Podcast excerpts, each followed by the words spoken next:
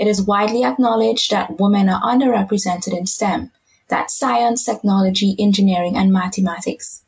Women of ethnic minority groups are especially underrepresented. Gender stereotypes and biases pose multiple challenges to women and girls in the field. One outcome of this is the gender gap, which persists in academia, especially in STEM related fields.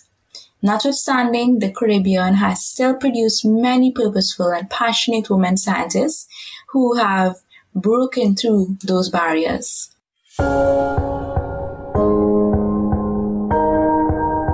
Welcome to another episode of the Inter American Task Force on Women's Leadership podcast series.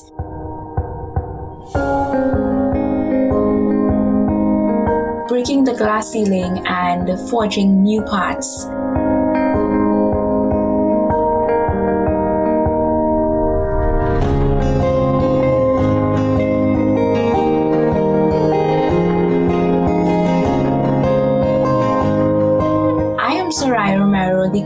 Communications, Advocacy and Engagement Officer at Caribbean Women in Leadership, known as CWIL. I'm pleased to be moderating an interview today around a topic that unpins CWIL's work, which is the importance of women's leadership. CWIL is a non-partisan and independent flagship networking organization committed to advancing women's transformational leadership and to increasing the numbers of women in leadership and decision making across all sectors. On today's episode, we will be speaking with one such woman leader in STEM, Professor Judith Gobin from the Republic of Trinidad and Tobago.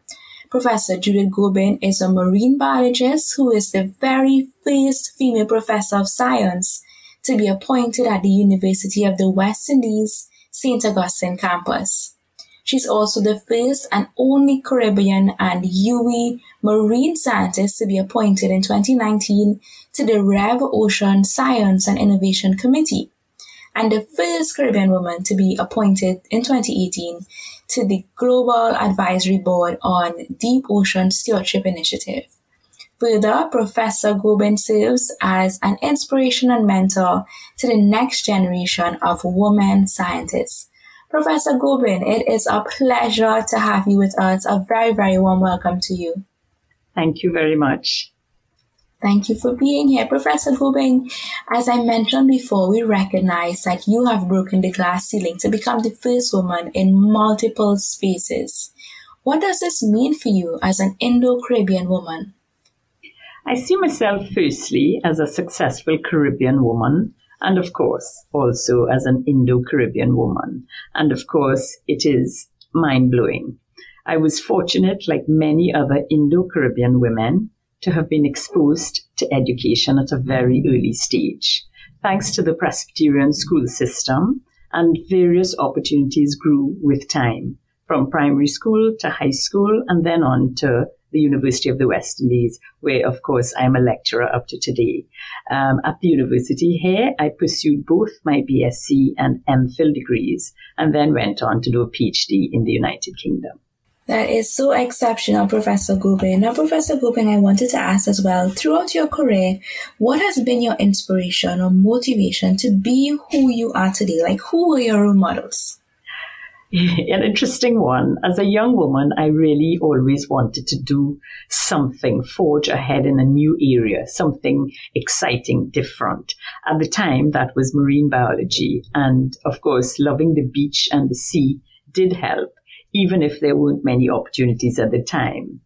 Um, when I completed my BSc in zoology and botany, an opportunity arose at the Institute of Marine Affairs right here in Trinidad and Tobago in 1982 for me to engage in original marine research.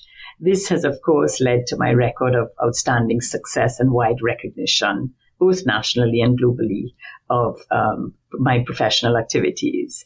So role models did not exist per se at the time, but I was given absolute encouragement to pursue my dreams by my amazing parents, Maurice and Linda Gobin, now deceased, they have always encouraged us, my siblings, uh, two brothers and two sisters, to seek knowledge, to pursue an education. And at the same time, they encouraged us to become better humans and to never forget our roots. I'm pleased to say that I'm true to all of this. Wow. Now, Professor Gobin, you said that back um, when you started your career, role models in the field of science did not exist. Wow. Can you tell us, have you experienced discrimination as a Caribbean woman in science? Could you give us an example of a situation and how you would have dealt with that discrimination? I can say that as a Caribbean woman in science, I have not really suffered any obvious discrimination. However, as a woman in academia, the discrimination within our own institutions continue. I continue to be in situations where when I'm speaking and I am simply being assertive in making a point, as our male scientists do, but often this is considered by male scientists to be aggressive. In other words, we sound different um, and they're not very happy about this. Male scientists are still not happy hearing women scientists being assertive and holding their ground. Often they appear to be turned off by this, by us holding our own. Hmm. And what today, what are some specific challenges or barriers would you say that women in science and academia tend to face? I think communi- communicating our messages, as I previously mentioned. Our message are often seen as aggressive, as I mentioned, rather than assertive. I have sat around in meetings where I said something very concrete and had no response or agreement from the team. And then behold, a male colleague repeats exactly or the very same uh, message or a similar one, and there is an immediate response and agreement. This scenario still intrigues me, and if one does point it out, one may often de- be deemed as being emotional. Much of this, unfortunately, still continues in academia. Hmm. And I'm seeing, you know, you're pointing out that there's a lot of room for growth and improvement in this area. So, how are you using your leadership platforms to support other women in STEM and potentially increase the representation of women in science? I have mentored and continue to personally mentor many students, and that's both young women and men on academic matters, charting their career, career paths, and generally building their self confidence. Of course, I continue to share the work that I'm doing on various platforms um, and continue to enhance the reputation of my own University the West Indies. Um, there are very various opportunities of meetings, scholarships, and so on to increase women's participation in STEM. So I always share those through the various platforms, emails, our UWI websites, Facebook, Instagram, and Twitter. In fact, I only just returned from representing the university and CARICOM at the United Nations, where we are debating an international treaty on the conservation and sustainable use of marine biological diversity of areas beyond national jurisdiction. So I'm extremely pleased to say that the representation of the UN was approximately 90% of women compared to men in the Caribbean team at such an important legally binding um, treaty discussion. This sends a very clear signal to me that we are making progress. Yes, totally agree, totally agree. And when you do get the opportunity to mentor young people and interact with them, um, I'm interested to know what would you tell young women and girls about the importance of their leadership in the field of science? Well, what I can tell them is every little bit counts. You can make a difference. You women and girls in science, as I did. You can start small. It will only grow. I certainly did. I started from looking down a microscope at tiny biological organisms in a laboratory. And now I'm at the stage in my career where I am able to effect policy change. This is really exciting. It's um, new, but it is very doable. So I urge young women and young girls in science to go for it. We can all do it. Yes, and I like that you you shared a bit of your story there of where you started and where you are right now. So, as a leader in marine biology, can you tell us one of your greatest aspirations yet? Absolutely. To get our Caribbean governments to recognize and appreciate the work of scientists, both women and men. Indeed, we have been making strides in marine and environmental research. However, there is still so much more to be done.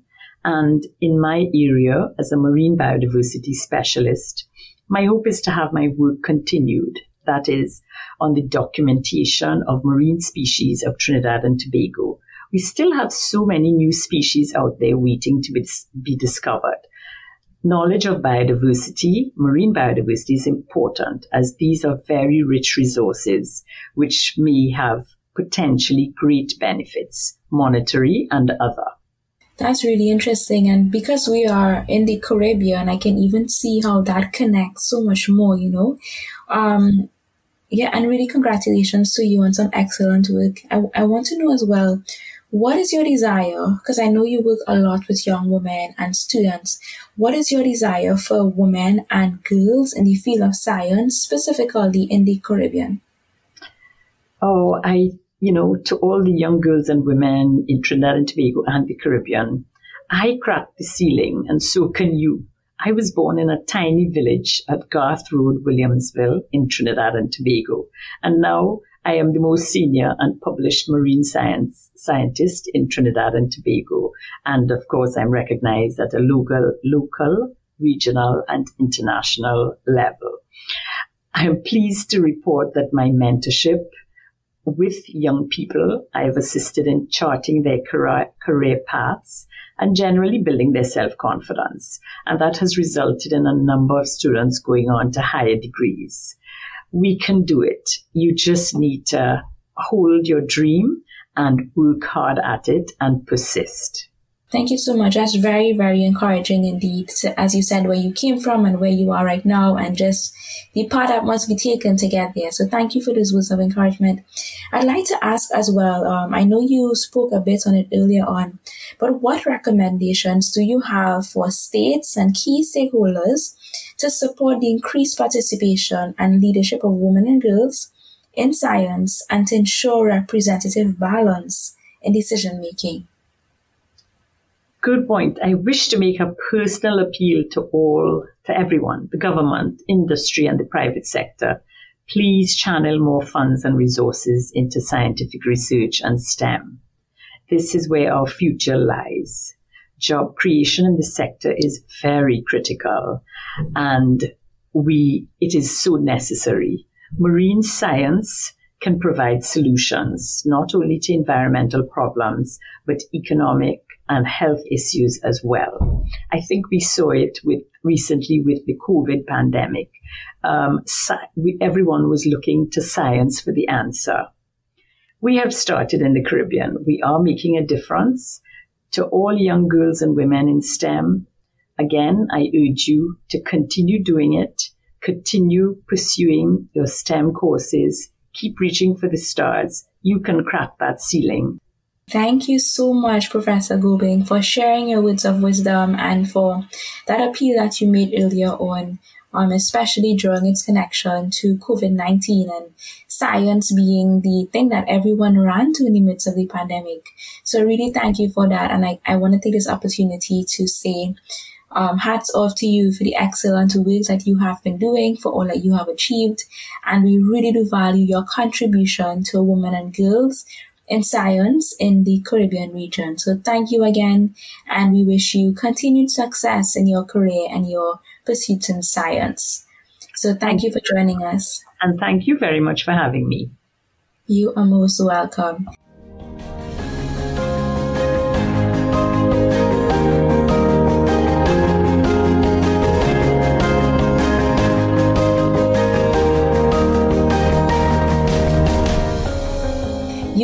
Listening to the podcast for the Inter American Task Force on women's leadership. Thank you so much for joining us on today's episode.